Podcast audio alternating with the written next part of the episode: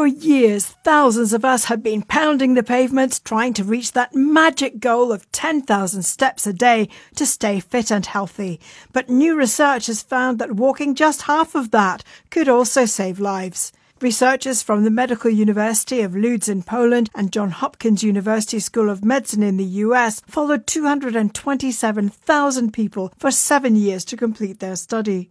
What they found was that walking at least 2,300 steps a day was really good for the heart and blood vessels, and the more people walked, the more they reduced the risk of dying from cardiovascular disease. And every 1,000 steps above the 4,000 steps mark brings down the risk of dying early by 15%.